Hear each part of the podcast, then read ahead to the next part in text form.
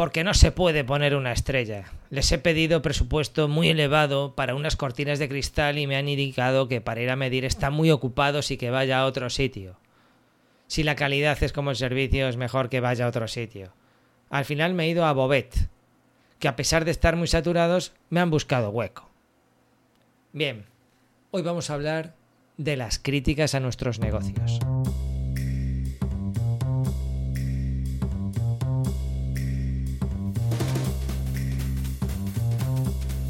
Si estás en internet, tarde o temprano van a aparecer críticas, van a aparecer haters de estos y, vas a hacerte mala sangre, ¿vale?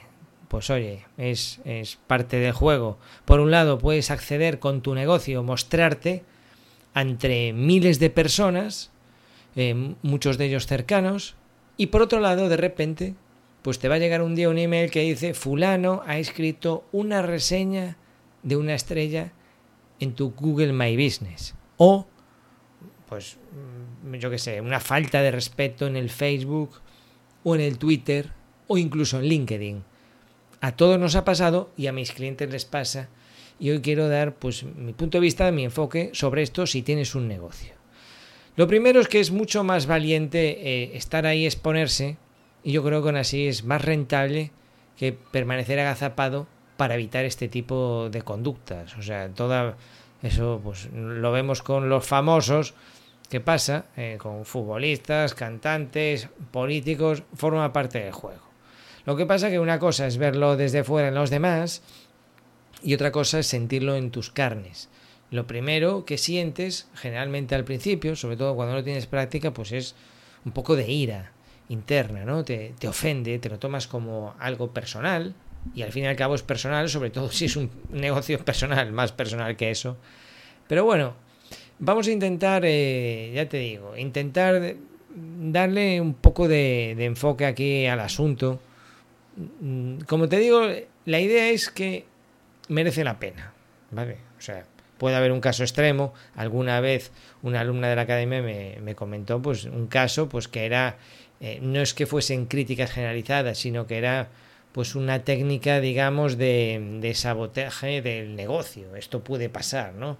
Con perfiles falsos, críticas falsas. Bueno, pues eso ya hay métodos para anunciarlo a Google y que ponga manos al asunto y demostrarlo. Y bueno, pues estos son casos extremos.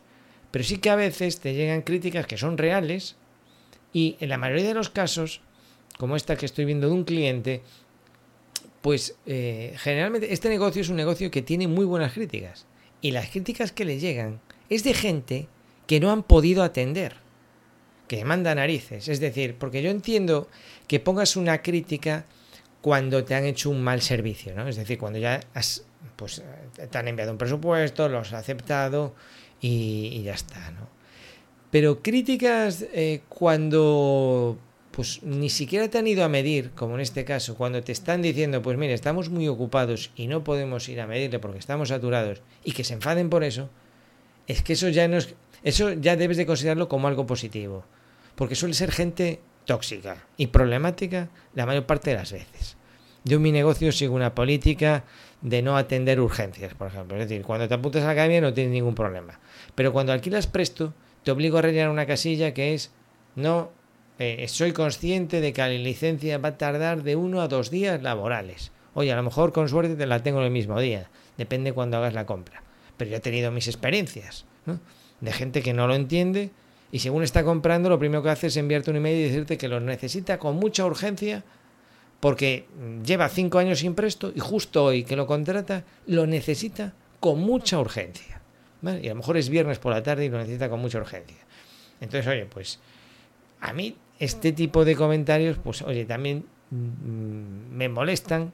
Entonces, en la medida que puedo evitarlos, aparte de que uno tiene que hacer un ejercicio interior de aprender a pasar de todo esto, pues también evitarlos, pues es una, una técnica de vivir más feliz. Por lo menos te hago rellenar una casilla que si luego te puedo poner yo colorado a ti, ¿sabes? Mira, tú has aceptado estas condiciones, por lo tanto, pues ahora, chico, es lo que hay. Bien, tengo un cliente que una vez me llamó, estaba disgustado porque, eh, como te digo, la primera vez que te pasa, pues te, te, fastidia, te ofende. Muchas veces son negocios, tradicionales que llevan años eh, enfrentándose a, particulares en la calle. Y, claro, cuando reciben una crítica, mm, pues a lo mejor demasiado dura online, no es lo mismo que a la cara, porque a la cara la gente mm, por lo menos guarda más las formas, por norma general, y se muerde más la lengua. Y efectivamente alguien te puede criticar o puede opinar mal de tu negocio o se lo puede decir a un, a un, a un familiar o un amigo, mira, esta empresa pues me trato mal y no sé, no sé cuánto, ¿vale? Y uno está acostumbrado más o menos a gestionar estas críticas a la cara, pero cuando es online y te ves como así atado de, manos y dices tú, pues qué injusto, pues no es así como dice el cliente, pues Entonces vamos a distinguir, por un lado, críticas que podemos gestionar de otras que no podemos gestionar tanto. Por un lado están las críticas en Google My Business. Y por otro lado están las redes sociales. Y cada maestrillo, o sea, cada, cada red tiene sus propias normas. En algunos sitios podemos contestar. En otros sitios podemos incluso eliminarlas. Claro que sí. Mm, hay gente que dice, no, no, las críticas hay que respetarlas, sean como sean, y dejarlas y ser políticamente correcto y tener más izquierda. Bueno, hasta cierto punto, ¿vale? Yo he borrado muchos comentarios en YouTube, salidas de tono, porque no me da la gana de que aparezcan en, mi canal. O sea, yo esto lo veo, fíjate, eh, como si tú tienes un negocio local en la calle, tienes una tienda de ropa y tienes un escaparate, es tu negocio, tú pagas por estar ahí, pagas tus impuestos, tienes tu escaparate y tú permites que cualquier mamarracho que aparezca por allí delante ponga lo que le dé la gana en tu escaparate.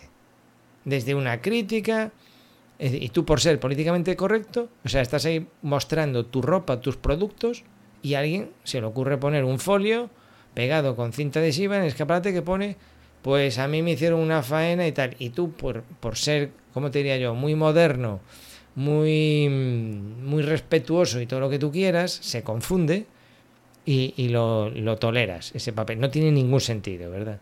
Pues yo con las redes sociales lo mismo. Es decir, hasta donde a mí me alcanza la mano, o sea, tú tienes todo el derecho a enviarme un mensaje, a criticarme, a hacer lo que tú quieras. Pero mi negocio no tiene por qué darle tanto protagonismo a esa crítica, tengas o no tengas razón. ¿Vale? Por supuesto, en la mayor parte de los casos no tienes razón. Pero tampoco se trata de, perder energía en, la gente que no va a ser tu cliente. Esto es un, también un error frecuente en Internet. O sea, el mundo es muy grande, el tiempo es limitado y nuestra energía es limitada. Y uno tiene que saber hacia dónde enfocar la energía. Y, funcionamos de esta forma. Es decir, la gente, tú puedes tener mil clientes satisfechos, contentos con tu trabajo o con lo que tú haces, o simplemente indiferentes, y no van, no se molestan en ir a, a tus redes sociales o a tu ficha de Google y decir, pues me parece bien lo que hace este tío. No, y, las positivas pues escasean porque eh, tienes poco tiempo y, bueno, sin embargo cuando es cuestión de criticar eso parece que cuando estamos así molestos con algo, con un vuelo, con un servicio malo que nos han hecho un hotel, pues nos falta tiempo para ir a la red y te voy a poner a parir. En Twitter, en... Y yo el primero, que también lo he hecho, ¿no? Te, ofende, te han atendido mal y te sientes impotencia y tienes que, expresarlo de alguna manera. ¿no? Entonces vas ahí y los pones a parir. Pero ya te digo, hay que distinguir.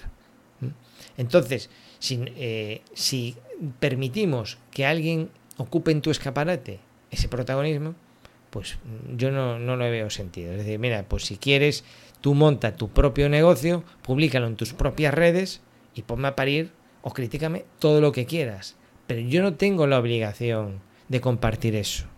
Entonces yo personalmente, cuando hay salidas de tono que no contribuyen para nada a mejorar mis servicios, como ya me he encontrado alguno que criticaba el sistema de diagramas Gantt. Y además que lo dicen faltando, ¿no? Porque cuando a veces alguien dice, oye, pues mira, yo no estoy de acuerdo con lo que dices de los diagramas Gantt o con o tu planteamiento del mundo BIM, pues oye, perfecto, pues no hay ningún problema, pues se puede establecer un debate tampoco tengo yo mucho interés en, debatir ni convencer a nadie, ¿eh? pero bueno, eso es otro asunto aparte. Pero cuando alguien empieza, es que tú no tienes ni idea, es que estás estafando a la gente, claro, ya empiezan ahí faltando y fuera, fuera. ¿Por qué?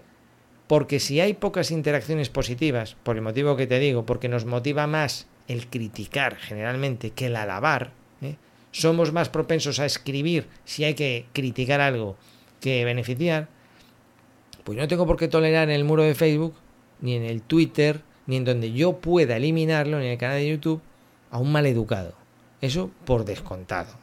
Y yo te invito a que analices esta forma de actuar por si acaso estás confundido, porque ya te digo, muchos negocios tradicionales llegan a Internet y, y, se confunden, porque hay mucha información en Internet, ¿sabes? Y se confunden incluso dándole importancia a las redes sociales más que a la página web. Se confunden con muchas cosas, ¿vale? Hacen muy bien las cosas en el terreno tradicional del negocio local, pero cuando llegan a Internet quedan confundidos por gente que también está muy confundida. ¿eh? Y entonces, pues no. Aquí estoy yo un poco para aportar sentido común al asunto. Entonces te estaba contando que, pues que este cliente estaba, estaba indignado porque me decía, pero es que mire, Iván, voy a quitarlo todo. Quítame el Google Maps, quítame el Twitter, quítame el Facebook, quítame...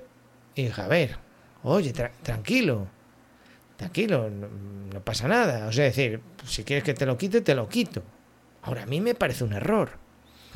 El primer error de eliminar la ficha de Google My Business, por si alguna vez te lo has planteado, es que es probable que tu negocio siga apareciendo en Google My Business, ¿vale?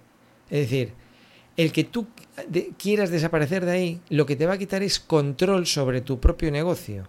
Pero a veces los negocios se generan de forma automática. O lo que es peor, alguien puede crearlos por ti.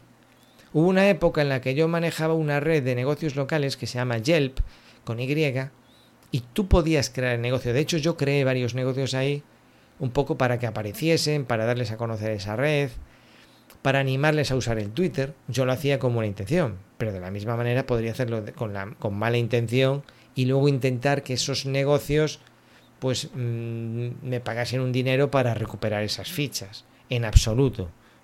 Pero tú hay, hay, hay, muchos lugares, negocios, lo verás en Google My Business, que a lo mejor buscas un lugar, un paraje natural y aparece. Eso no lo ha creado nadie, pues se crea ahí. ¿eh? Entonces, a lo mejor, mm, entonces pasaba esto que si tú querías eliminar la ficha del negocio, resulta que el negocio seguía figurando. Entonces yo le decía al cliente, mira, no te aconsejo hacer esto, porque esa ficha va a quedar ahí purulando. Raro será que alguien venga y se haga cargo de esa ficha sin ser su negocio. Raro será. Y luego todo se puede reclamar. Pero ¿con qué necesidad? Google My Business te da la oportunidad de responder a las críticas. ¿eh? Y yo creo que cada vez pues, la gente es es muy lista y sabe interpretar cuando se ve que es como un berrinche de un usuario, como es este caso que te acabo de leer al principio, ¿eh? y cómo le contesta la empresa muy bien diciendo, pues mire, ya le hemos dicho que no podíamos y le estamos avisando que, que, pues, que si tanto le urge, tanto le urge, tanto le urge, búsquese una alternativa. A ningún negocio le gusta decir vayas a otra empresa o no le podemos atender pero me consta que esta empresa en concreto es una empresa muy realista. Y yo ya he visto situaciones similares en donde incluso estas empresas constructoras que se creen que todo gira en torno a las obras de edificación, ¿eh? un error, mejor irse a por los clientes particulares. ¿eh? Pero bueno, esto es debate para otro, otro podcast. Pues una de estas empresas eh, quería que esta empresa en cuestión trabajase para ellos, pero eso iba a implicar casi como depender exclusivamente de esa, obra y desatender a los particulares. Claro, dijeron que no. Era muy apetecible, mucho dinero en juego, pero dijeron que no. Esto pasa un poco como estas empresas piloto eh, que trabajan pues, para, eh, para Inditex montando tiendas, ¿no? Claro, te dan un volumen de trabajo tan grande que es muy apetecible. Te vas a instalar tiendas de Inditex por todo el mundo, en Rusia, en China, en Sudamérica. Vale, vas a tener trabajo a punta pala. Eso sí, para mí, cuando yo quiera, y al final es un, pues estás ahí cogido por las pelotas y, dependes de ellos al final, hombre, pues te paga, será una empresa muy pagadora y tal, pero al final pues eres un poco, vamos, yo lo veo arriesgado, porque mañana pueden cambiar de empresa y adiós muy buenas, ¿no? Y si, a no ser que seas muy, muy grande como para poder atender a Inditex y también atender a clientes particulares. Pero bueno, el caso de la empresa que te estoy hablando no es tan tan grande. Entonces ellos eligen no depender de un solo constructor o particular, aunque sea por un durante unos meses. Bueno, pues oye, a veces hay que decir que no. Eh, eh, entonces yo creo que el cliente inteligente tiene que entender, pues oye, me están haciendo un favor, esto es triste, pero también es, es un argumento de venta decir, oye, pues mira, no nos falta trabajo. Que esto pasa mucho. Tú quieres eh, un carpintero que te haga un mueble para casa y prepárate o sea, por norma general, tú si quieres hacer un trabajo de carpintería en casa, el carpintero está saturado porque no hay carpinteros. Entonces el carpintero está trabajando, no está esperando a que tú le llames. Y te dirá, pues mira, si tú quieres un mueble para tu garaje o para tu dormitorio, para la semana que viene va a ser que no. Va a ser que a partir de enero, pues puedo estar libre. Ahora, si tú te enfuruñas y por eso vas a Google y le pones una reseña, pues para mí eres un poco eh, bobo por decirlo suavemente. Bien, entonces Google Business te da la opción de contestar. Y era lo que yo le recomendaba a este cliente que decía en primer lugar, decía, mira, contesta. ¿Qué hicieron? No contestaron. Para mí es un error. O sea, mis clientes no son perfectos. Son, nadie es perfecto. Yo no soy perfecto. Tú seguramente no eres perfecto. Y oye, hacemos cosas mejor y peor y a veces estamos condicionados por nuestras creencias. ¿eh? A veces se piensa que no se puede contestar. Yo digo, puedes contestar, pero contéstale normal. Pues oye, mira, pues sentimos no haberte atendido, chico, oye, ¿qué quieres y tal? Porque en realidad no le estás contestando a esa persona. Esa persona no la vas a hacer cliente en la vida, ni le vas a cambiar su forma de pensar. Si es un bobo, por decirlo suavemente, va, a seguir siendo un bobo durante mucho tiempo. A lo mejor un día se cambia, porque lo bonito de esta vida es poder cambiar y evolucionar y cambiar de punto de vista. Eso para mí es una virtud, más que, que todo lo contrario, que una debilidad eh, psicológica. ¿no? Entonces, eh, pues yo creo que, contestar es el camino, pero ellos no contestaron. Y entonces, si tú no contestas, el que está leyendo esas, esas valoraciones que te hacen, eh, es muy distinto a que tú no des tu punto de vista, a que tú digas algo. A mí me pasó hace poco, este verano, con Airbnb, pues una de las alquilamos dos viviendas. Una de ellas, tremenda pájara la tía. Tremenda. Vamos, una canta mañana es impresionante. Nos dejó colgados con lo de las llaves, el día de llegada, yo con niños pequeños, vamos. Una pasada. Y, y si sería pájara la tía, que claro, hombre, mm, yo cuando ella me, cuando surgió este problema, yo se lo dije por, por teléfono, dijo, joder, tía, es que te has pasado, pero con mucha educación, Ahora, no le digo al, día siguiente, no estoy contento dando palmas, porque me había fallado. Ella se lo olió. Se lo olió. Este tío no me va a hacer una buena crítica. ¿Qué hizo ella?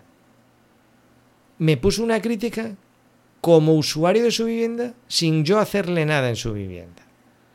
Esta persona que es un intransigente, que no sé, me puso a parir, hizo una técnica de como en Airbnb, no sé si sabes cómo funciona, en Airbnb tiene una cosa muy curiosa que es tanto el que alquila la vivienda como el, que se hospeda no pueden ver su crítica hasta que las dos están publicadas. ¿vale? Es decir, tú no puedes criticar en función de lo que escribe el otro. Lo hacen así para que cada uno se la juegue.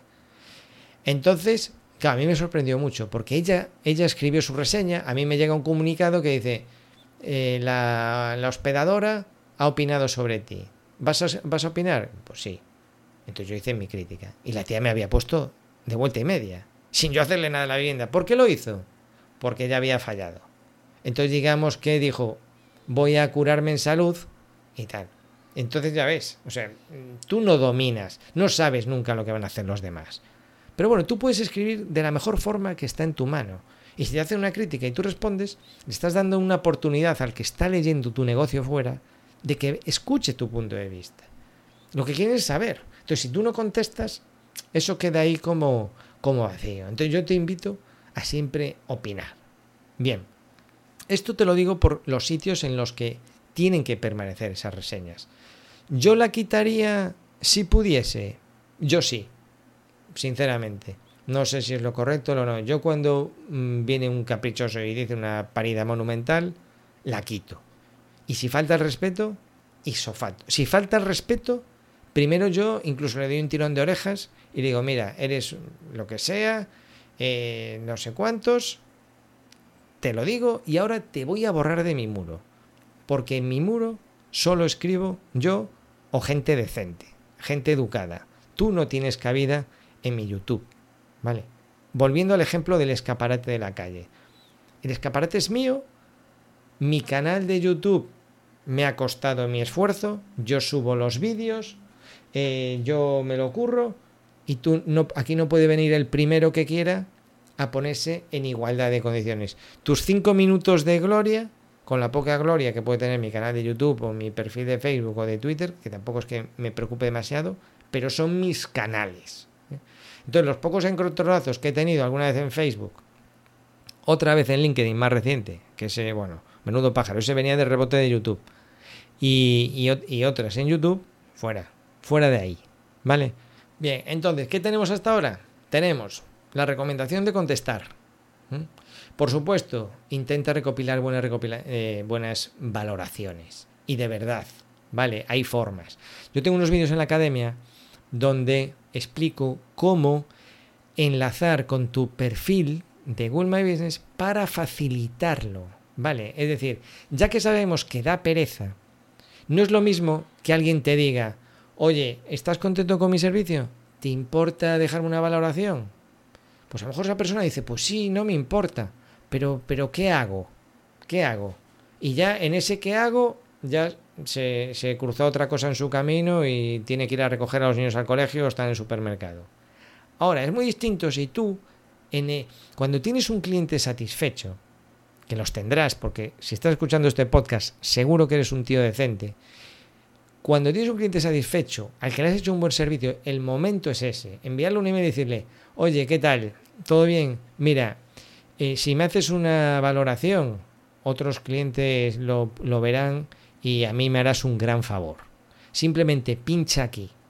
Ya hay estas herramientas para que ya directamente se le abra la zona de reseñas en Google My Business y, y por lo menos te puede poner ahí cuatro o cinco estrellas e incluso rellenarlo con un texto. ¿Vale? También explico en la academia que les invites a rellenar con un texto y qué texto es el adecuado para poner. Eso lo explico en los vídeos de la academia. Entonces, tenemos que preocuparnos un poco por esto, ¿vale? No puedes dejarlo siempre, claro, porque hay, mucha gente friki, como estos local guides, eh, que, que, sí, casi sin que nadie se lo pida, pues llevamos la aplicación de Google My Business en el móvil, el Google Maps, somos expertos en hacer valoraciones, las hacemos con fotos, no sé qué, no sé cuánto. Sí, pero a ver, no todo el mundo es así tan friki. Entonces, pónselo fácil. Coge el hábito Además, si tú, por ejemplo, utilizas herramientas como Text Expander, con las que puedes tener textos grabados en tu navegador, en Google Chrome, de eso también tengo vídeo en la academia, o si usas Streak, que está genial Streak porque funciona dentro de Gmail, tengo curso en la academia, y con Streak no solo te sirve para gestionar los proyectos, los presupuestos, lo que está aprobado, lo que está pendiente de cobrar, lo que tienes en marcha, no, sino que además tiene una parte de plantillas de email muy útiles. Entonces, si tú cada vez que envías la factura o ya han terminado un presupuesto, coges el hábito de enviar un email pidiendo una reseña, pues incluso todavía ahorras más tiempo. O sea, le ahorras tiempo al cliente y te lo ahorras tú si utilizas estas técnicas para ya tenerlo como, como el que tiene la firma. Vale, lo que pasa es que en la firma no procede, porque si tú, por ejemplo, los emails que has intercambiado son con un, fulano como esto que estoy comentando, pues tampoco se lo vamos a poner fácil al fulano para que critique. Por lo menos que se, que se moleste en buscar Google My Business. Por eso te digo, no lo tengas siempre activado. Hazlo cuando percibas que ese cliente es el idóneo. ¿Vale? Luego hay gente que se inventa mm, valoraciones. Y esto a veces pues pasa. No te lo voy a recomendar, pero oye, si en un momento dado Mm, por lo que sea, tú eres un negocio serio y tienes la mala suerte de que las, los primeros que te dejan una reseña son malas reseñas, pues oye, de la misma manera que es injusta esa reseña, pues puedes animar a, gente de tu entorno a que anime un poco eso, ¿vale? O sea, no cogerlo como costumbre, pero oye, mm, yo qué sé, imagínate que eres cliente de la academia y te pasa algo parecido Oye, pues por una negativa yo te voy a poner una positiva porque por lo menos eres compañero de la academia y claro que sí. Y, yo pues te voy a ayudar a, enderezar eso, a compensarlo, ¿vale? No es lo más idóneo del mundo. Si, si, trabajas bien y ayudas a tus clientes a poner, o sea, se lo pones fácil, llegarán, llegarán. Y además que es muy natural eso de tener muchas buenas de cinco estrellas o de cuatro y de vez en cuando una de una. El que, o sea, la gente te pone o cinco o te pone una porque, porque está en, en. Vale, el término medio, nadie se molesta por eso. Como dice el, el, dios del marketing, Seth Godin, nadie pone una reseña de tres estrellas. ¿Para qué? Hola, me ha parecido un trato agradable. No, la gente o, te alaba mucho, cuatro o cinco estrellas, o te pone a parir. Vale, entonces, que haya varias de cinco y de repente venga uno de estos, pues oye, eso demuestra naturalidad Google. Vale, o sea, forma parte del juego. El problema es cuando solamente tengas malas. Entonces sí, pues hay que hacer algo. Claro que sí. Si estás en la academia me pides ayuda y como que todos los alumnos te tenemos que levantar eso. Por la causa. Lo haríamos. Entonces te decía que tenemos estas reseñas que recomiendo contestar. Tenemos otras que eh, directamente te invito a que las elimines. Las elimines y, y se vayan al infierno. ¿Vale? Y luego tenemos otras que podemos utilizar para nuestro negocio. Esto ya es nivel, nivel ninja, no nivel ninja de técnico, nivel ninja de creer en Internet. Es decir, tú cuando empiezas a hacer mm, determinadas cosas, esto no todos los alumnos de la academia lo hacen, ni mucho menos, ¿eh? pero yo voy viendo un poco en función de, estos comportamientos cuando digo, mm, este empieza a atender cómo funciona Internet. Vale. Ejemplos. Cuando tú empiezas a enviar presupuestos en vídeo, yo creo que tengo por ahí algún podcast hablando de esto. Presupuestos en vídeo, explicando tu presupuesto, no enviando un PDF adjunto, hola, buenas tardes, ahí va nuestra oferta, si tiene cualquier duda, mañana mismo le bajamos el precio y pasado mismo empezamos la obra. No, no, no de estos. Cuando tú envías presupuestos que eligen a clientes, curso que tengo en la Academia del Maestro Isra Bravo, que nos grabó unos audios brutales, pues cuando envías presupuestos donde tocas la fibra de la gente, porque la gente no quiere siempre lo más barato, quiere un buen servicio, pero quiere pagarlo y, quiere entender quién eres tú. Bueno, pues cuando tú haces este tipo de presupuestos, o cuando haces presupuestos en vídeo, explicando tú con tu voz de una forma amena, no vale cualquier cosa. Eso no quiere decir que tengas que enviarle un vídeo de media hora, para eso prefiere ver un capítulo en Netflix. Pero un vídeo de cinco minutos explicándole tu presupuesto, demostrándole que das la cara, es lo importante de Internet y lo que muchos negocios no acaban de entender. Ponen fotos de, de Instagram super horteras, pero que son todas iguales, son todas de estudio de arquitectura, igual de minimalistas, igual de, de bien compuestas, igual de, de, poco naturales. Cuando tú empiezas a poner fotos de las obras, de los albaniles, tuyas, de tu equipo, de tu estudio, cambia totalmente. Ya dices, este tío empieza a entender que detrás de una pantalla de un ordenador, navegando, hay una persona. Hay una señora que quiere hacer una reforma, que está buscando algo. Hay humanos. Cuando yo veo que, dan estos pasos, digo, este tío va bien.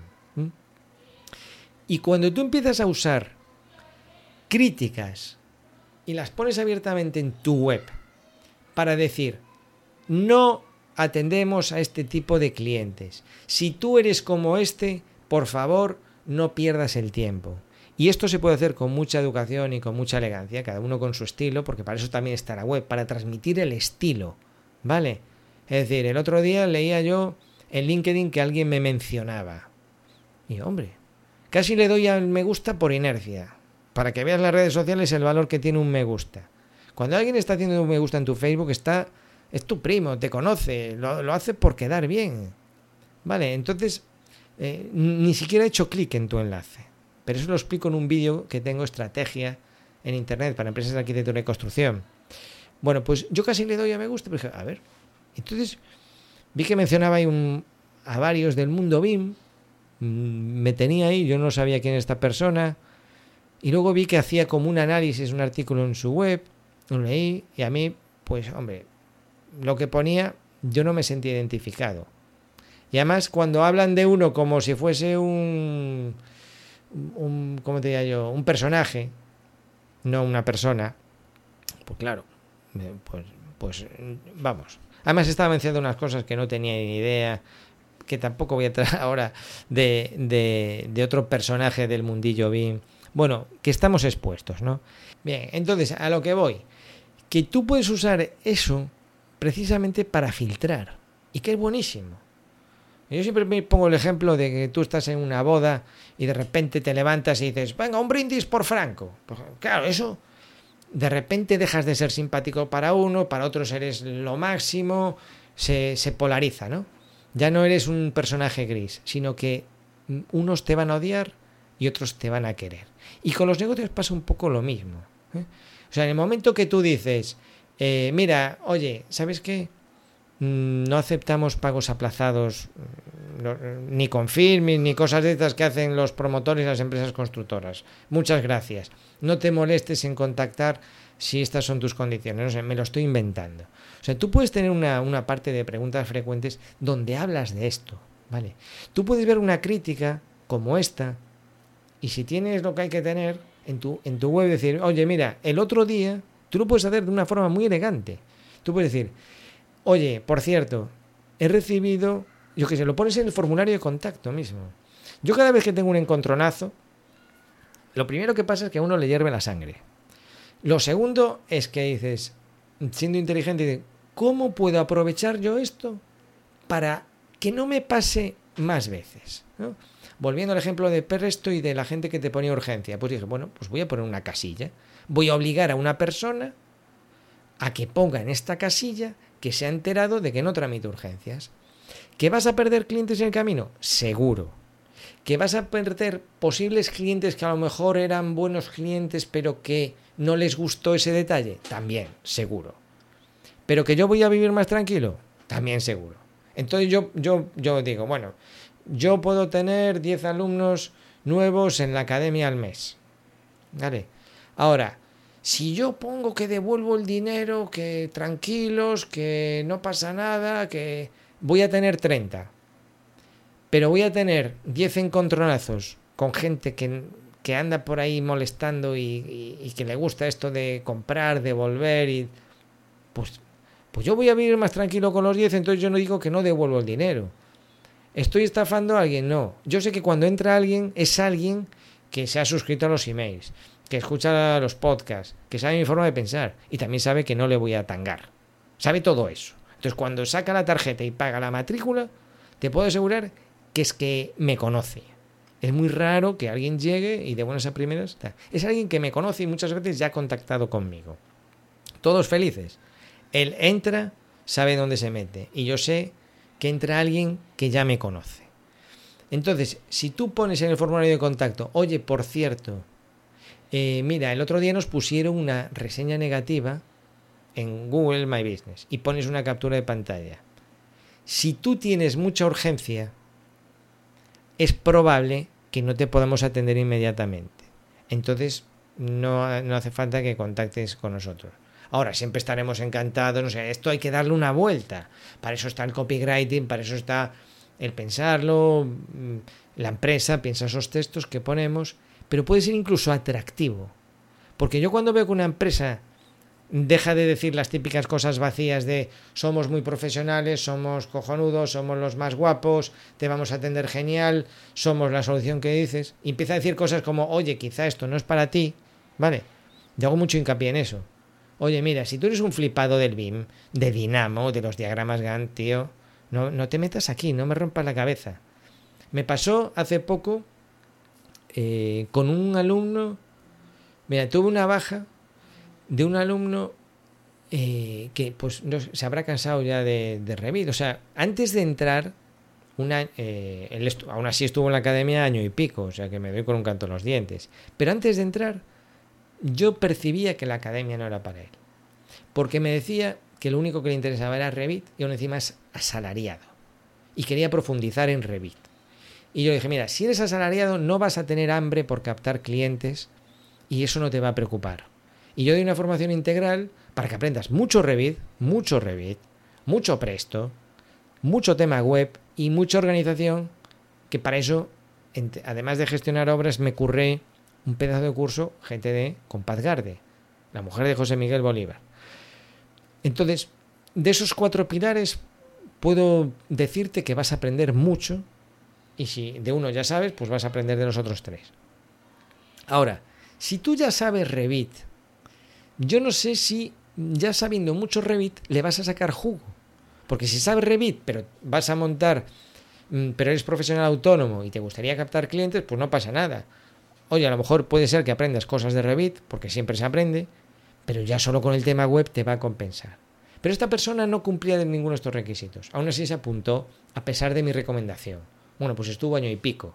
Bueno, pues hace poco ya se fue. Digamos que yo publico con una periodicidad, pero yo me reparto en estas cuatro materias. Es decir, mm, yo no puedo estar todo el día publicando de Revit, aunque a ti te guste mucho Revit. Por eso doy una formación integral. Por eso he dejado de publicar cursos sueltos. Antes tenía unos packs, si quieres Revit y tal, pero también debido a algún contronazo de uno que quería más costit, más costit, más costit, dije yo, esto se acabó. Porque yo quiero dar una formación integral. Entonces fíjate cómo te estoy poniendo un ejemplo de cómo el negocio lo voy adaptando a los clientes. Seth Godin tiene una frase buenísima que dice, eh, preocúpate mucho por elegir a los clientes, porque vas a trabajar para ellos siempre. Entonces ese es el, punto de los negocios. Eh, conseguir muy buenos clientes. La diferencia, o sea, la misma academia, mi misma academia, puede haber una persona que esté insatisfecha porque no estoy dando Dinamo, por ejemplo, o no estoy profundizando en Revit Map, aunque lo doy, pero no estoy profundizando hasta nivel de, de, ingeniería.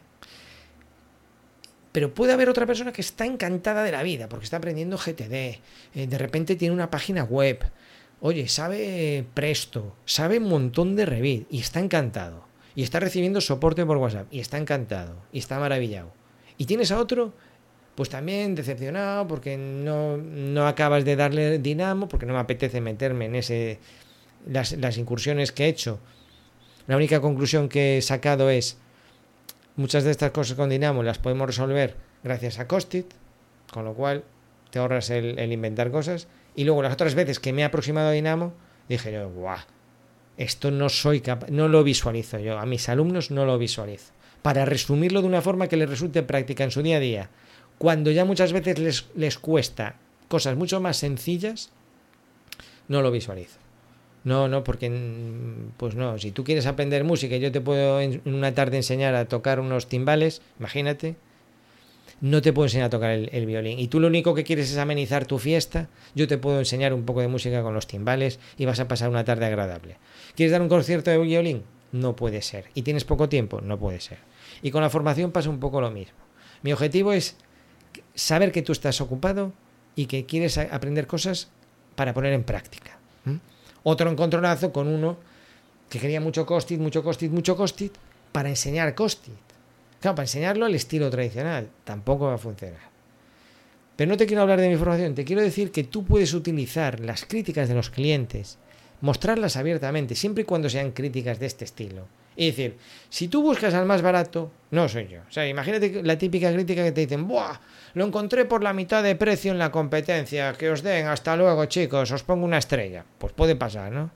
Pues tú coges eso, lo pones bien grande en la página de contacto o en la página de tu producto y dices, mira, si eres como este, que busca lo más barato a pesar de tener los máximos problemas, pues no somos tu, tu solución. ¿Qué te parece? Ya está. y así. Y hasta, hasta aquí el episodio de hoy. Recordemos, las críticas que puedas contestar porque no te remedio, eh, contesta y da tu punto de vista. No para convencer al que te critica, sino por el cliente que está pensando si contratarte. Las que puedes eliminar y que falten al respeto y que no tengan ningún sentido y que no aporten nada, así como la publicidad, que se me olvidó comentarlo, pero a veces también pasa, que aparece en tu perfil alguien que dice, bueno, pues ya que tú tienes tantos seguidores y sin pedir permiso, pongo aquí mi curso de no sé cuánto o anuncio lo que a mí me apetezca. Pues también fuera.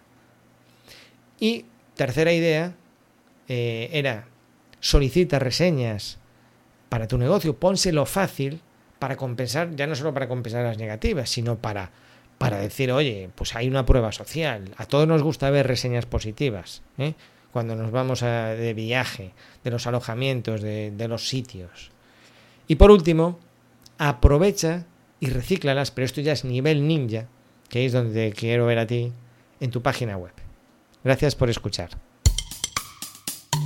En aparejadorivan.com tienes una academia para profesionales de la arquitectura y construcción, ocupados que quieren o trabajar menos tiempo para llegar antes a casa y ser más productivos, o conseguir mejores clientes gracias a la página web, aparecer en Google para la gente adecuada y enviar presupuestos que conviertan, no que sea para el más barato, ¿de acuerdo? Tienes unas muestras gratuitas de algunos de los vídeos que no es que sea la punta del iceberg, es el, el casco de la punta de un pelo, de un peluquín del iceberg, de lo que hay dentro. Pero ahí es algo. Tienes un vídeo de Presto o más, tienes algunos vídeos de Revit, hazte amigo del email. Te voy a enviar un email todos los días eh, con historias que considero entretenidas y además que intentan convencerte de que mi academia es la solución porque además incluye soporte por WhatsApp, a los que pagan, a los gratis no. Venga, nos vemos.